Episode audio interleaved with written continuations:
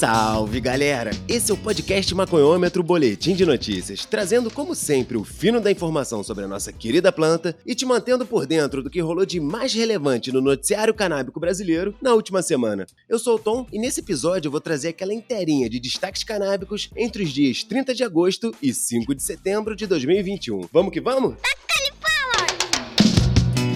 O Ministério da Justiça e Segurança Pública lançou nessa semana uma consulta pública para elaboração do Plano Nacional de Políticas sobre Drogas, o PLANAD, que ficará vigente entre os anos de 2021 a 2026. Os interessados em participar das discussões sobre as políticas públicas em relação a entorpecentes têm até o dia 22 de setembro para contribuir com as sugestões. Todo o processo será realizado de maneira online, através da plataforma edemocracia.leg.br. Todo e qualquer cidadão poderá participar da consulta pública.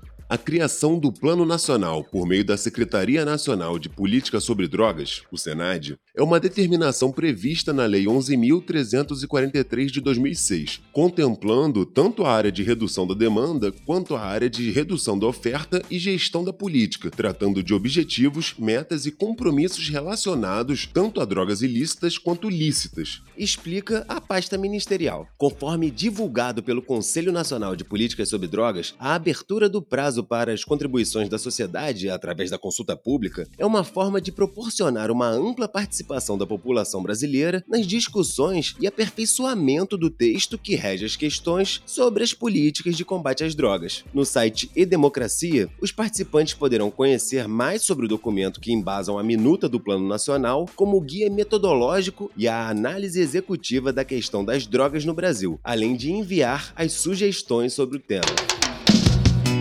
A Assembleia Legislativa Nacional do Panamá aprovou nesta sexta-feira, dia 30, um projeto que legaliza a cannabis medicinal e faria do país o primeiro da América Central a regulamentar o consumo dessa substância.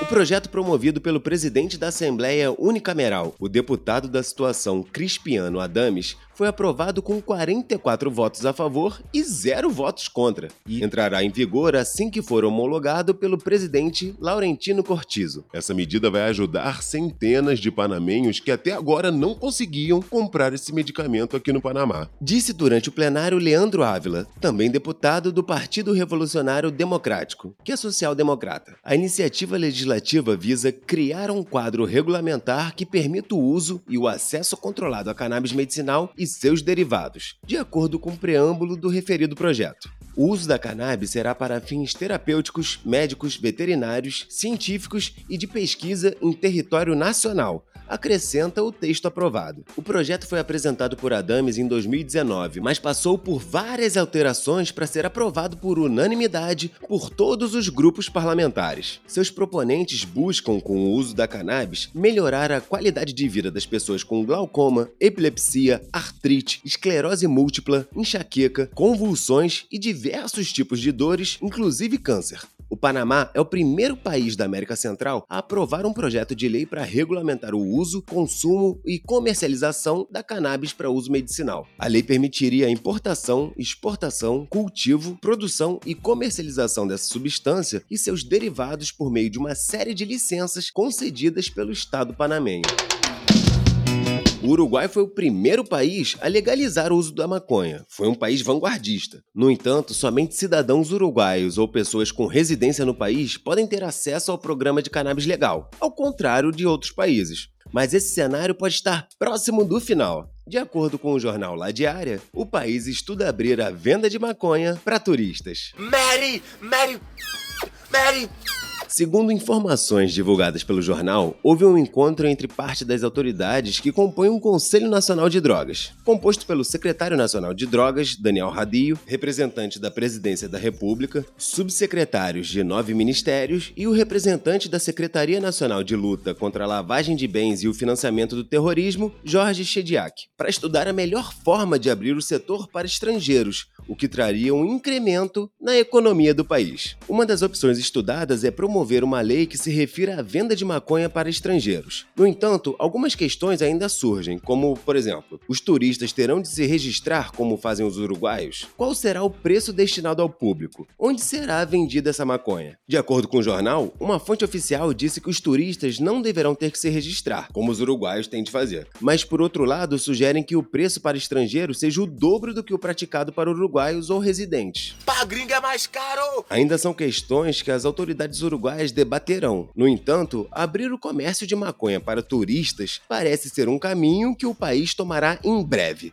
As autoridades do país devem se reunir para continuar a discussão presidente paraguaio Mário Abdo Benítez participou na semana passada da colheita da primeira safra de cânhamo industrial do país. O ministro da Senad, Zuli Rolon, também participou da cerimônia. A exploração do item contempla altas expectativas do setor produtivo, que recebeu auxílio governamental, para qual já existe uma produção de 9 hectares da erva não psicoativa em terras pertencentes ao município de Altos, na região da Cordilheira. O governo garante a proteção que merecem os produtos nacionais, bem como a máxima qualidade nos produtos que são exportados para o exterior, aspectos que abrem uma nova alternativa de desenvolvimento para famílias camponesas, já que a planta tem todos os tipos de uso, o ministro da Agricultura, Moisés Bertoni, destacou ainda a contribuição que a produção de cânhamo industrial representa para a economia nacional, que descreveu como um esforço ordenado. Estiveram presentes também o diretor-geral paraguaio de Itaipu, Frederico Gonzalez,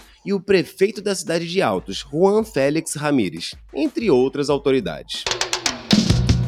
A primeira fase de um ambicioso roteiro de 10 anos, projetado para impulsionar a produção e o processamento de cânhamo industrial em todo o Reino Unido, ganhou o apoio do governo. O projeto HEMP 30, liderado por pesquisadores da Universidade de York e do Centro de Desenvolvimento de Biorenováveis, o BDC, visa aumentar a quantidade de cânhamo industrial em 100 vezes no Reino Unido, de 800 hectares para 80 mil hectares, estabelecendo o cânhamo industrial como uma importante cultura do Reino Unido. A primeira fase de desenvolvimento do projeto recebeu 200 mil libras, cerca de 1,4 milhão de reais, do Programa de Inovação de Matérias-Primas de Biomassa do Governo do Reino Unido financiado pelo 1 bilhão, cerca de 7,2 bilhões de reais, do portfólio de inovação Net Zero do Departamento de Negócios, Energia e Estratégia Industrial, o BEIS.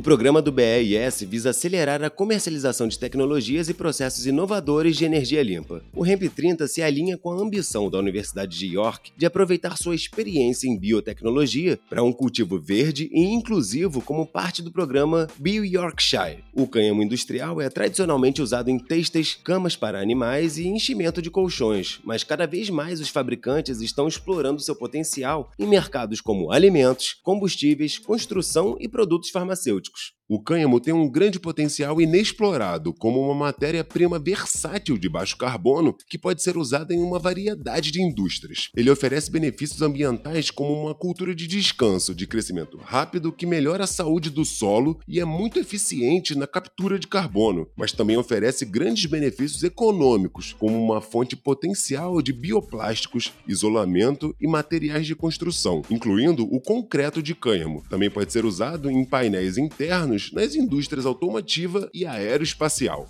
explicou o diretor do BDC, Dr. Joey Ross.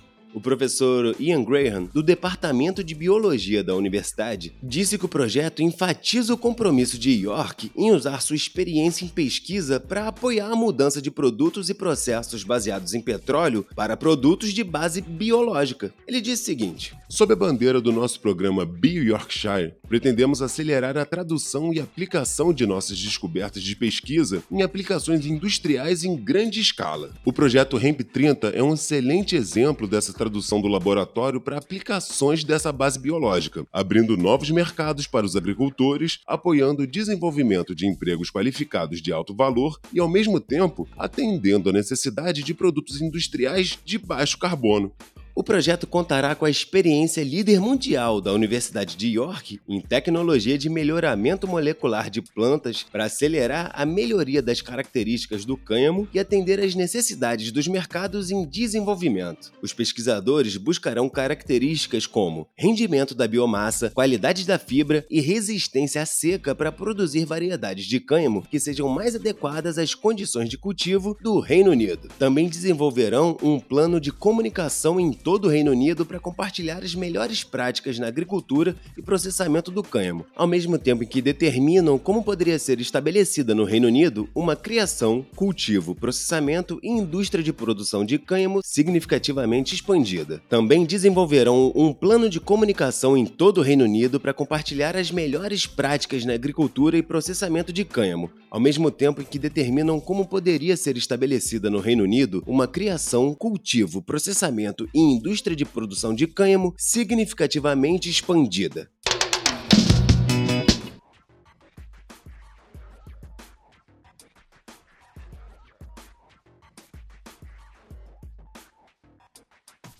O Departamento de Agricultura, Reforma Agrária e Desenvolvimento Rural da África do Sul apresentou um plano sobre a maconha ao parlamento do país, detalhando como a cannabis pode ser incorporada ao setor empresarial. O programa é dividido em sete pilares bem abrangentes, desde o fornecimento de sementes a programas de educação e treinamento sobre os procedimentos da indústria da cannabis. De acordo com o Departamento de Agricultura, Reforma Agrária e Desenvolvimento Rural da África do Sul, a indústria de cannabis local vale mais de um bilhão de dólares e pode gerar entre 10 mil a 25 mil empregos em todo o setor. O estabelecimento da indústria da cannabis levará à diversificação da economia e, assim, aumentará o crescimento econômico, criará empregos e reduzirá a pobreza. O setor da cannabis também tem um enorme potencial em termos de desenvolvimento das PMEs, atraindo investimentos nacionais e estrangeiros e agregações de valor no processamento e fabricação de vários produtos para os mercados locais e de exportação,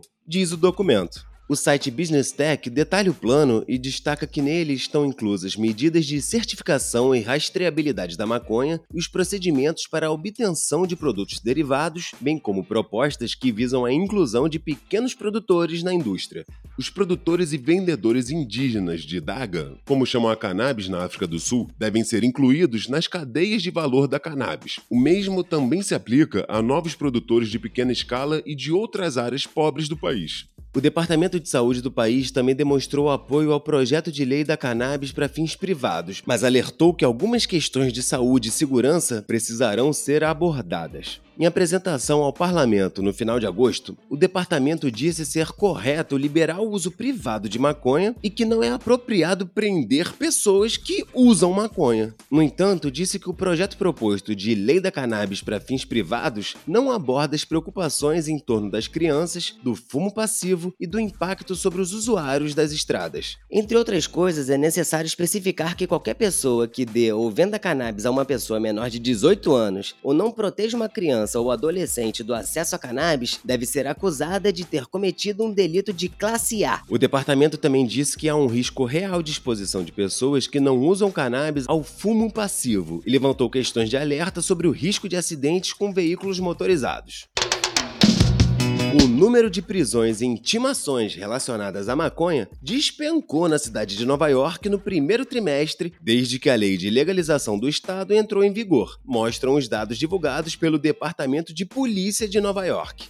Embora possa não parecer surpreendente, né, ver as detenções caírem após a legalização, o declínio foi muito mais significativo do que aqueles vistos em outras jurisdições que já encerraram a proibição da cannabis. E provavelmente tem a ver com um aspecto único da lei de maconha de Nova York, que permite aos cidadãos fumar cannabis em locais públicos. As detenções por porte de cannabis caíram de 163 no primeiro trimestre de 2021 para apenas 8 no último trimestre. Sob a legalização, adultos de 21 anos ou mais podem portar até 3 onças, 85 gramas né, de maconha. Logo, essas apreensões são por porte acima do limite. As intimações relacionadas a cannabis, por sua vez, diminuíram de 3.687 no primeiro trimestre para apenas 8 em abril, maio e junho. Seis eram por porte ilegal de maconha e duas por vendas ilegais. O estado ainda não lançou as vendas de cannabis no varejo para uso adulto, criando uma barreira de acesso. Compare esses números com os de Chicago. No primeiro ano depois que a lei de legalização de Illinois entrou em vigor e os varejistas foram abertos em 2020, ainda havia quase 3 mil prisões relacionadas à maconha, visando desproporcionalmente os negros. E enquanto a maioria dessas prisões foi por porte acima do limite legal e vendas ilícitas, outro fator que provavelmente contribuiu para a queda mais abrupta nas prisões e intimações na cidade de Nova York é que, ao contrário de outros estados legais, o consumo público de maconha é legal em locais onde o uso de tabaco também é permitido.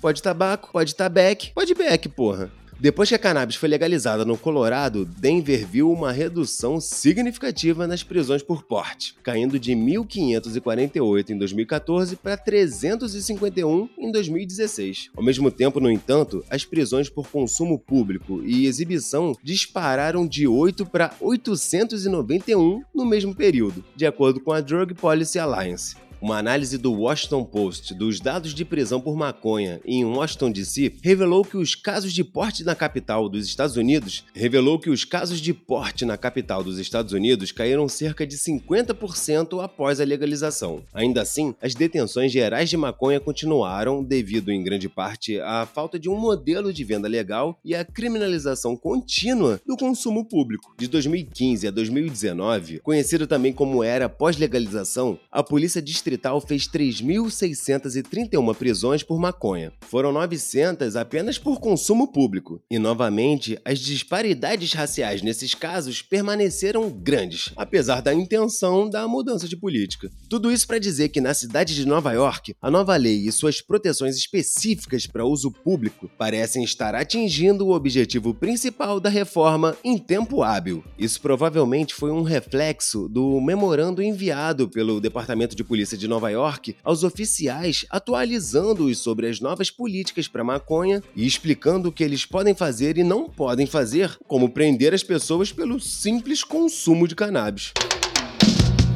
E por hoje é só isso tudo, galera. Esses foram alguns destaques da semana entre os dias 30 de agosto e 5 de setembro de 2021. Esse episódio contou com notícias dos veículos UOL Notícias, Wideria, Smoke Buddies, Revista Isto É e Ponta Porã News. Para facilitar ainda mais para geral, o Cannabis Monitor está disparando uma newsletter semanal, um relatório completo e gratuito com tudo de importante que circulou sobre a planta no Brasil e no mundo, além de dicas de conteúdo canábico e atualizações sobre eventos, os nossos podcasts e lives, enfim. Se cadastra lá no nosso site para receber de mão beijada toda semana esse conteúdo e não perder nada sobre o universo canábico. Esse podcast é uma parceria entre o Cannabis Monitor e o Jornal da Maconha. Para acompanhar nosso monitoramento diário de notícias sobre a planta, siga o Cannabis Monitor no Instagram ou visite o nosso site, cannabismonitor.com.br. Espalhe esse podcast para geral e, se puder, fortalece um qualquer lá na nossa campanha de financiamento coletivo. O endereço é apoia.se barra. Esse episódio foi gravado remotamente e contou com pesquisa e roteiro de Gustavo Maia e com minha apresentação e edição. Me segue lá nas redes, eu sou o Tom. Boa semana pra geral e aquele abraço! Fui!